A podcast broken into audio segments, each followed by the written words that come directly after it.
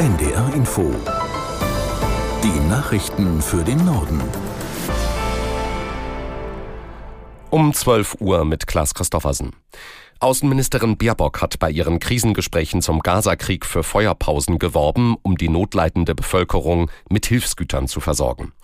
In ihren Gesprächen mit Vertretern Katars und Saudi-Arabiens sei man sich in diesem Punkt einig gewesen, hieß es aus der Delegation der Außenministerin in Riyadh.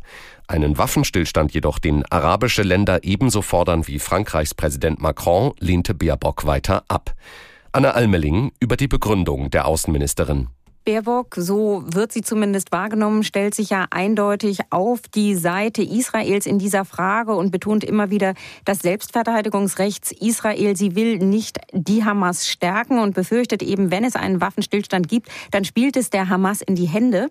Damit ähm, unterscheidet sie sich eben deutlich von dem, was Präsident Macron gesagt hat, aber eben auch dem, was viele arabische Länder hier fordern in der Region. Da sieht man eben deutlich, dass ähm, auch der Westen nicht mit einer Stimme spricht. Israels Armee hat inzwischen für ein Viertel im Norden des Gazastreifens eine sogenannte taktische Pause der Kämpfe verkündet. Die militärischen Aktivitäten in dem Flüchtlingsviertel Jabalia sollten für eine Versorgung der Bewohner ausgesetzt werden, teilte das Militär mit. Die Menschen sollten das Zeitfenster am Mittag den Angaben zufolge auch dafür nutzen, um sich in den Süden des Küstengebiets zu begeben. In London beginnt zur Stunde eine pro-palästinensische Großdemonstration. Erwartet werden rund eine halbe Million Teilnehmer. Die britische Polizei befürchtet israelfeindliche Ausschreitungen ebenso wie Zusammenstöße mit rechtsextremen Gruppen. Aus London Gabi Biesinger. Die Protestierenden wollen vom zentralen Hyde Park zur US-Botschaft auf der Südseite der Themse ziehen. Sie fordern einen sofortigen Waffenstillstand im Gazastreifen. Der heutige 11. November ist als Armistice Day zentral als Tag des britischen Weltkriegsgedenkens. Am Jahrestag des Waffenstillstands im Ersten Weltkrieg wird unter anderem durch die königliche Familie an die Kriegstoten erinnert. Deshalb hatte es Forderungen gegeben, die Kundgebung zu verbieten, um das Gedenken nicht zu überschatten. Deutsche Flughäfen sollen sicherer werden. Nach den Plänen von Bundesverkehrsminister Wissing soll das Eindringen in den Sicherheitsbereich künftig als Straftat verfolgt werden. Auslöser der Debatte ist die stundenlange Geiselnahme am vergangenen Wochenende am Hamburger Flughafen. Aus Berlin Nina Amin.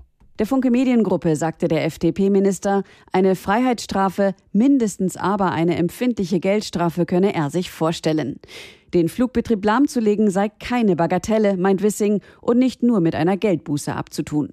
Bisher wird es als Ordnungswidrigkeit geahndet, wenn jemand in Sicherheitszonen eindringt, mit einer Geldstrafe bis zu 10.000 Euro. Gemeinsam mit seinem Parteikollegen, dem Bundesjustizminister Marco Buschmann, hat Wissing sich jetzt an SPD-Bundesinnenministerin Nancy Faeser gewandt. Sie soll einen Vorschlag machen, um das Luftsicherheitsgesetz diesbezüglich zu ändern. Bei Krawallen am Rande der Fußball-Zweitligapartie zwischen St. Pauli und Hannover sind nach Polizeiangaben mindestens 32 Menschen verletzt worden, darunter 17 Polizisten.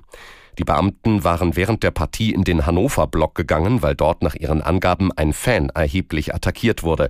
Es kam zu heftigen Auseinandersetzungen zwischen Fans und Einsatzkräften. Das waren die Nachrichten.